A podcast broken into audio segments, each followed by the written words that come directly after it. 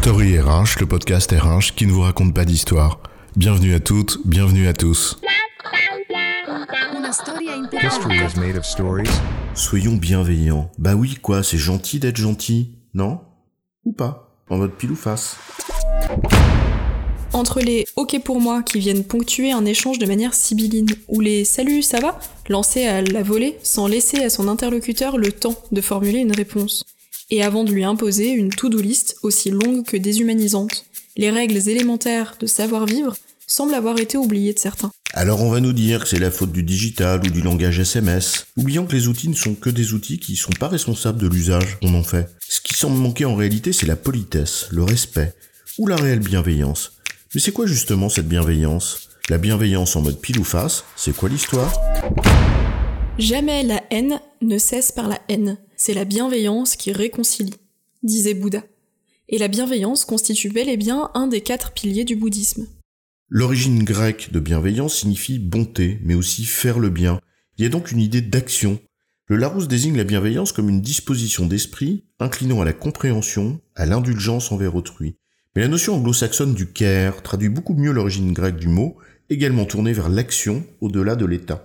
Alors qu'on soit grec, anglais et ou bouddhiste, que vient faire la bienveillance en entreprise En fait, cette bienveillance s'apparente à l'idée de courtoisie. Ce sont les marques de considération que l'on adresse aux autres. S'il te plaît, merci. C'est simple comme bonjour, non? Pas besoin de convoquer Bouddha ou la Grèce antique pour le comprendre. Pour le comprendre, oui, pour l'appliquer, visiblement c'est une autre histoire. Combien de chefs à plumes sont fustigés dès leur dos tourné, simplement parce qu'ils n'ont même pas pris la peine de saluer? Cette bienveillance, aussi élémentaire soit-elle, constitue un socle essentiel des rapports humains dans une société, et donc également dans un collectif comme celui de l'entreprise. Alors oui, la bienveillance est nécessaire pour créer les conditions de relations saines, basées sur l'écoute, la confiance, le respect. Et lorsque cette bienveillance est sincère, elle est vertueuse. La comtesse de Ségur écrivait que la modeste et douce bienveillance est une vertu qui donne plus d'amis que la richesse et plus de crédit que le pouvoir. Et c'est bien de crédit dont l'ensemble des managers et décideurs a besoin désormais. La bienveillance y contribue, et les décideurs ont tout à gagner à être bienveillants. Tiens, j'ai une anecdote pour illustrer ça. Un jour où j'anticipais beaucoup de boulot, j'arrive très tôt. Les bureaux sont quasiment vides. Je m'installe dans notre immense open space. Seule une personne est déjà installée et je la reconnais immédiatement. Il s'agit du directeur adjoint. Après quelques minutes, il se lève certainement pour aller se chercher un café, passe devant moi et constate que je suis là. Il s'arrête, me demande comment je m'appelle et depuis combien de temps je suis dans la boîte. Je venais d'arriver. Il prend alors quelques minutes pour me demander si mon intégration se passe bien, si les projets sur lesquels je travaille m'intéressent. En fait, l'échange n'a pas duré plus de cinq minutes. Il s'agissait simplement de quelques mots courtois qui m'ont marqué parce qu'ils étaient révélateurs de la culture de cette entreprise. Révélateur de la culture de l'entreprise, c'est ça la clé. Cet échange bienveillant a marqué, même s'il était anecdotique, parce qu'il était sincère. À l'inverse, moi, un jour où je déjeunais avec des ouvriers, je me souviens d'un dirigeant que je connaissais qui a traversé le réfectoire pour venir me dire bonjour et qui a tendu sa main aux ouvriers qui étaient présents à la table. Eh ben, ils ont refusé de lui serrer la main. Après, ils m'ont expliqué. Ils avaient l'habitude de le croiser, mais ils n'avaient jamais le moindre regard pour eux. Ces ouvriers n'étaient pas dupes, en effet. Et cette bienveillance à leur égard n'en était pas.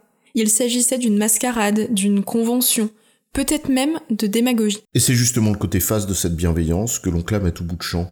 La manière dont on respecte les autres, qu'ils soient clients, fournisseurs, salariés, candidats, eh bien ça dit très très long sur ce qu'est une entreprise. Si la bienveillance se transforme en rituel aussi systématique qu'idiot, aussi faux cul que calculateur, si elle ne prend pas racine dans une réelle culture d'entreprise fondée sur le respect, elle est inutile. Et pire que ça, elle est destructrice. La bienveillance a cela de formidable qu'elle relève d'une forme de don. Et le don, comme nous le dit Norbert Alter, n'est pas une théorie d'altruisme, mais une théorie de l'échange social. Et au fond, d'accord, nous ne faisons jamais rien sans finalité. Le don appelle le contre-don. Et tant mieux si parce que j'ai été poli, ça invite mes collègues à l'être à leur tour. Mais le risque est dans l'instrumentalisation de ce don. La bienveillance qui consisterait à penser au beau saigne, comme on dit chez moi, c'est-à-dire au le pauvre, dans une sorte de pitié aussi faussement sympathique que méprisante, n'est plus bienveillance si elle place l'autre en dessous, si elle est employée à des fins d'asservissement. La bienveillance n'est bienveillante que si l'on considère l'autre pour ce qu'il est, c'est-à-dire un égal. Et la bienveillance qui consisterait à tout aseptiser, à ne pas dire les choses telles qu'elles sont parce qu'il ne faut surtout pas vexer, surtout pas contredire, eh bien ça conduit là encore à une forme de destruction. Nous ne sommes plus cohérents, nous ne sommes plus ni justes ni équitables.